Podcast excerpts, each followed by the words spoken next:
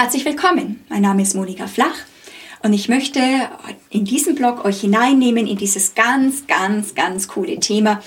Wie gehen wir um in Zeiten von Versuchung und Anfechtung? Kämpfe den guten Kampf des Glaubens. Na, jetzt ist man schon ganz schön gespannt. Ich möchte da einfach dafür beten. Vater, ich bete jetzt, wenn ich einfach ähm, hineingehe in dieses Thema, dass du mit deiner Gegenwart kommst. Und ich bete für die Erleuchtung der Herzen, dass die Herzensaugen, aber auch die Ohren hören und dass sie sehen die Augen, Herr.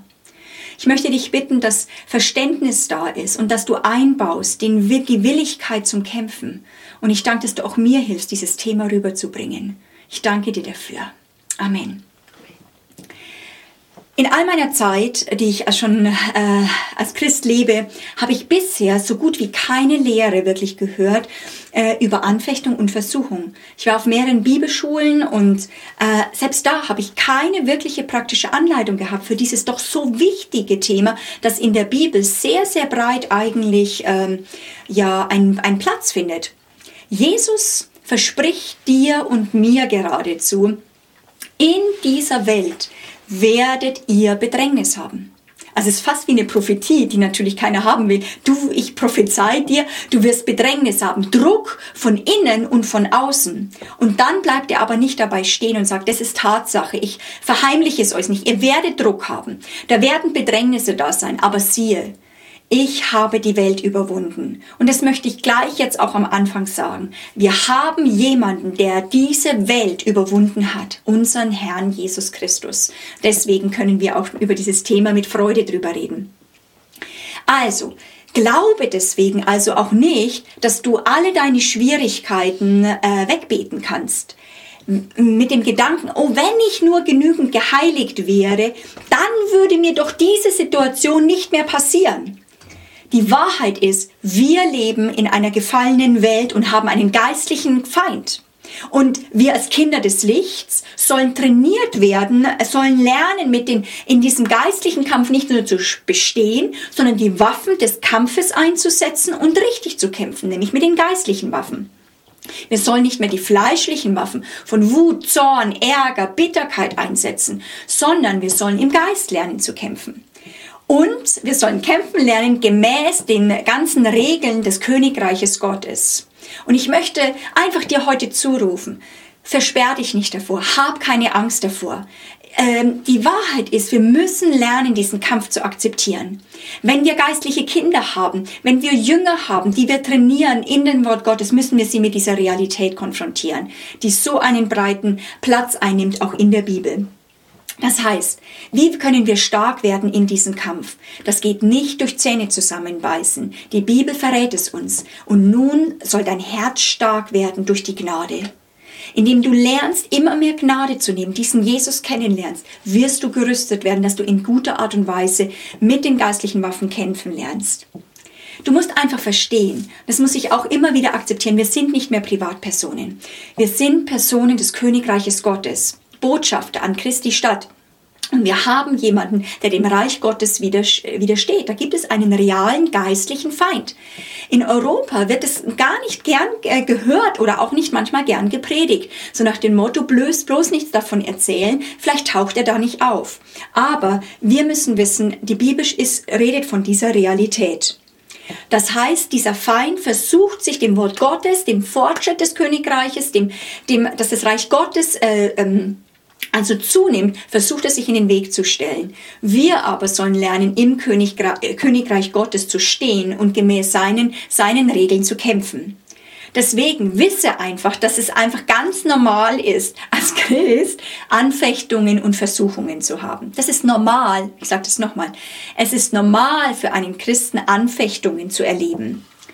Die Problematik ist, dass viele Christen geistliche Pazifisten sind, die nie gelernt haben, wirklich ähm, im geistlichen Kampf zu stehen. Sie sind wie das Volk Israel, das nach 400, Sklaver, äh, 400 Jahren Sklaverei rauskommt aus Ägypten und denkt, so irgendwie komme ich jetzt in ein Schlaraffenland. Oh, Kanaan, das verheißene Land, wo Milch und Honig fließt.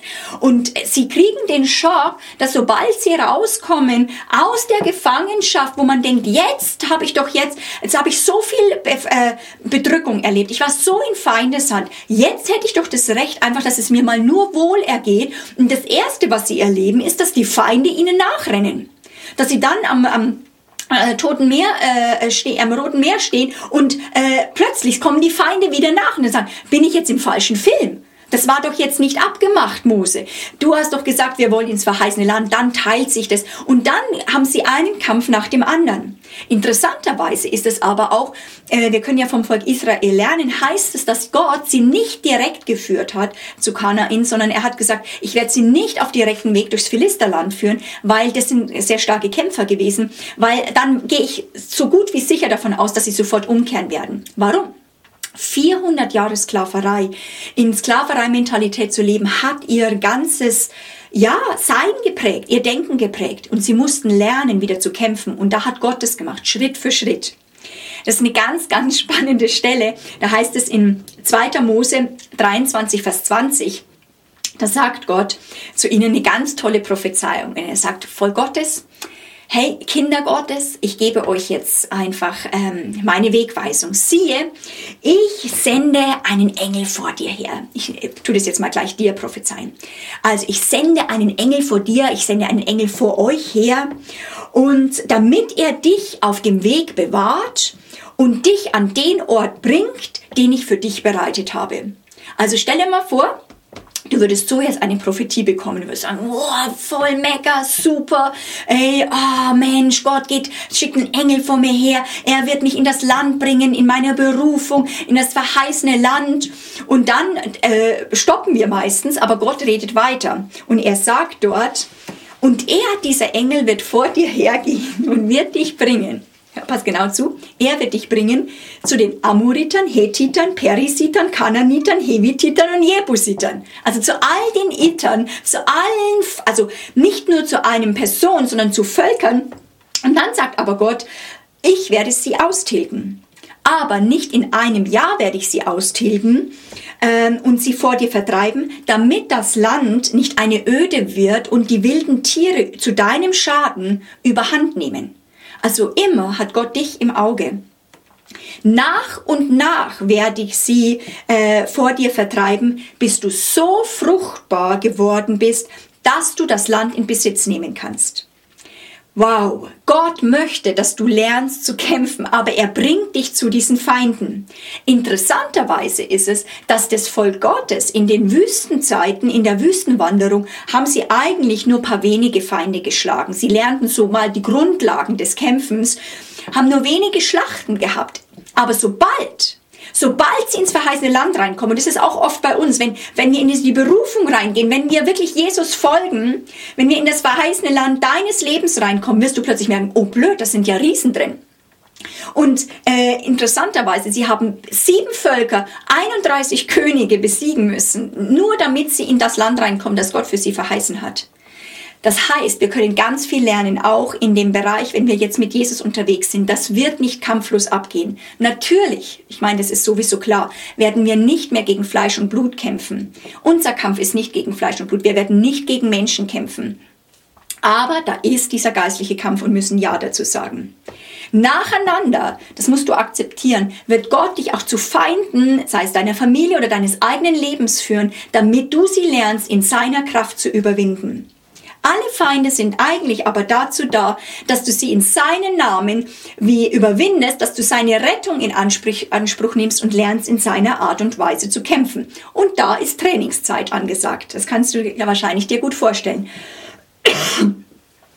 Was mich wirklich, muss ich sagen, an der Bibel so total begeistert ist, dass die Bibel einfach realistisch ist. Sie verheißt uns nicht ein Hollywoodland. Sie verheißt uns ein reales Leben äh, mit Kämpfen. Wir leben in einer gefallenen Welt und dort gibt es Kämpfe und wir müssen Ja dazu sagen. Ich sage nochmal, wir müssen irgendwo zu dem Punkt kommen, wo wir diesen Kampf akzeptieren, sonst werden wir nicht gewinnen können.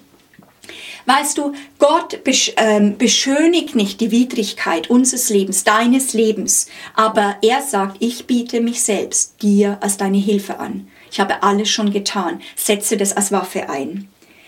Du musst verstehen, dass in diesen Zeiten des Testes, wo dein Glaube wie getestet wird und wo, wo, er, wo du Glaubensmuskeln zulegen kannst, dass du verstehst, dass solche Zeiten nicht da sind, weil du verkehrt bist, du hast wieder mal was falsch gemacht oder Gott hat sich zurückgezogen.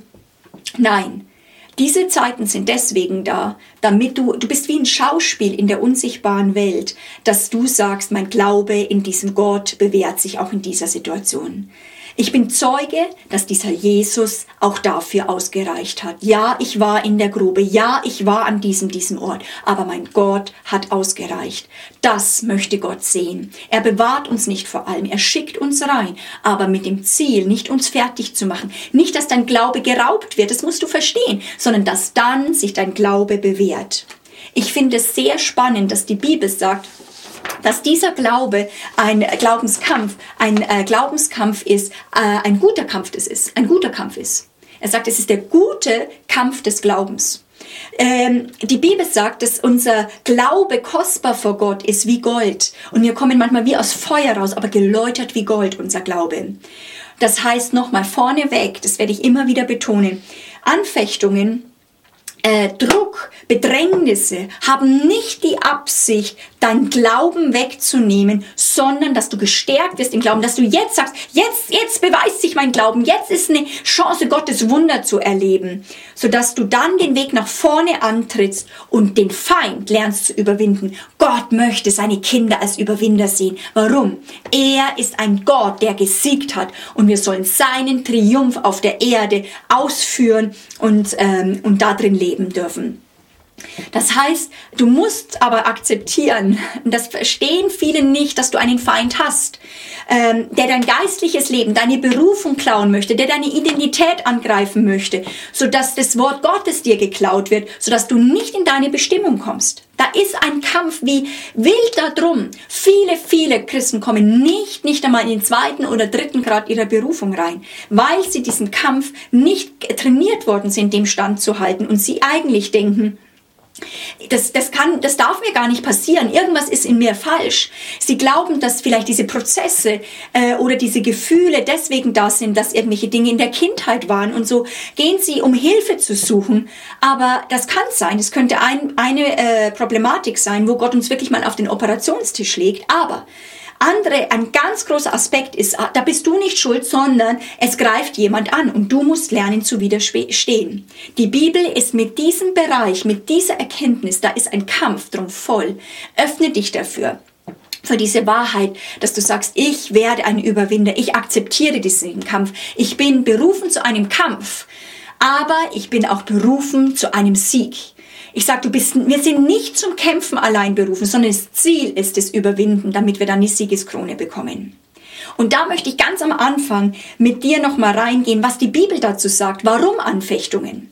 Warum Anfechtungen? Muss das denn sein? Und ich glaube, dass wir als Christen eine Perspektive brauchen, warum wir da durchgehen können. Sonst haben wir nicht Gottes Bild dafür, weil unsere Seele, sag ich mal jetzt, unser, besser gesagt unser Fleisch, das liebt solche Zeiten natürlich nicht. Das heißt, du musst ein geistliches Verständnis bekommen. Du musst richtig beurteilen mit Gottes Perspektive, warum du durch solche Zeiten durchgehst. Und dafür soll uns das Wort Gottes lernen, okay? Ich möchte dir zwei Bibelstellen erstmal geben. Das erste ist Jakobus 1, 2 bis 5. Das möchte ich mal aufschlagen. Jakobus 1, 2 bis 5. Das ist ganz fantastisch. Hör genau zu. Wie sagt die Bibel, sollen wir umgehen? Warum sind Anfechtungen da? Haltet es für lauter Freude, meine Brüder und Schwestern, wenn ihr in mancherlei Anfechtungen und Versuchen geratet. Also es ist genau das Gegenteil, wie wir denken würden. Die Bibel sagt, wenn du in Anfechtung gehst, äh, beurteile, dein Urteil soll es dann sein, jetzt freue ich mich, ich halte es für Freude. Warum ist diese Zeit in sich gut? Ist Druck in sich gut? Nein. Wir sollen es für Freude halten, indem, indem du erkennst, indem ihr erkennt, dass die Bewährung eures Glaubens Ausharren bewirkt. Das heißt, Ziel ist, der Glaube wird bewährt und dieses Bewähren, dieses Festhalten am Wort Gottes und ich halte am Glauben fest und ich halte am Glauben fest, wird Ausdauer, Geduld in uns einbauen. Das Ausharren soll aber ein vollkommenes Werk haben, damit ihr vollkommen und vollendet seid und in nichts Mangel habt. Das ist unglaublich. Das heißt, die, die Vision ist, dass wir, während wir durch die Versuchung gehen, lernen zu nehmen und dann zum Schluss keinen Mangel haben. Wenn aber jemand von euch an Weisheit mangelt, ist es dir schon mal gegangen bei Druck und Bedrängnis, dass du denkst, oh, ich bräuchte jetzt eigentlich Weisheit. Das sagt Gott. Wenn dir jetzt in so, solchen Anfechtungen und solchen Kriegszeiten, der, ähm, wo der Feind dich angreift, wenn dir, wenn dir an Weisheit mangelt, so bitte Gott, der allen willig gibt das finde ich so wunderbar von unserem Vater. Und keine Vorwürfe macht. Er macht dir keine Vorwürfe. Ja, das solltest du doch selber kennen. Das solltest du jetzt durchgehen können. Du darfst bitten, Gott, ich brauche Weisheit. Du darfst dich einfach sagen, ich weiß nicht weiter. Bitte hilf mir jetzt, Vater. Und sie wird ihm gegeben werden. Aber er bitte im Glauben und nicht im Zweifeln. Und das ist eine Schwierigkeit. Wir dürfen nicht mal sagen, ja, mal hier, mal da, ja, vielleicht gibt er mir was. Nein, Gott möchte es dir geben. Ist total spannend. Dann noch 1. Petrus, also 1. also Jakobus 1 und dann auch 1. Petrus 1, 6 bis 9. Ist auch ganz fantastisch. Da sagt äh, äh die Petrus, in diesen Zeiten der Anfechtung, darin jubelt ihr, ja jetzt eine kleine Zeit, also die Bibel sagt, es wird immer eine kleine Zeit, wenn nicht dein ganzes Leben, Anfechtungen sind für eine kurze Zeit da. Eine kleine Zeit, wenn es nötig ist, in mancherlei Anfechtungen und Versuchungen betrübt worden seid. Also das ist ganz spannend. Damit die Bewährung wieder eures Glaubens viel kostbarer befunden wird als die des vergänglichen Goldes, das durch Feuer erprobt wird, zu Lob und Herrlichkeit und Ehre in der Offenbarung Jesu Christi. Es ist einfach wunderbar schon, schön zu sehen. Und dann heißt es, ihn lieben wir, diesen Jesus. Er, an den wir glauben, obwohl wir ihn jetzt nicht sehen, jubeln wir jetzt schon in dieser Zeit von Bedrängnis und Druck mit unaussprechlicher Freude. Und so erlangt ihr das Ziel eures Glaubens. Und das Ziel unseres Glaubens in diesen Druckzeiten ist, das ist die Rettung der Seele. Auch deine Gedanken, deine Gefühle und dein Wille, sie sollen die Rettung Gottes am Kreuz schmecken. Wie? Durch solchen Zeiten der Bedrängnis. Dort sollst du gestärkt werden in Jesus Christus. So möchte ich dir jetzt aus diesen Versen und noch aus ein paar anderen neun Punkte noch geben, ganz kurz neun Punkte geben, warum die Bibel sagt, warum Anfechtungen gut sind. Erstens, erstens, unser Glaube kann sich bewähren und die Stärke in uns nimmt zu.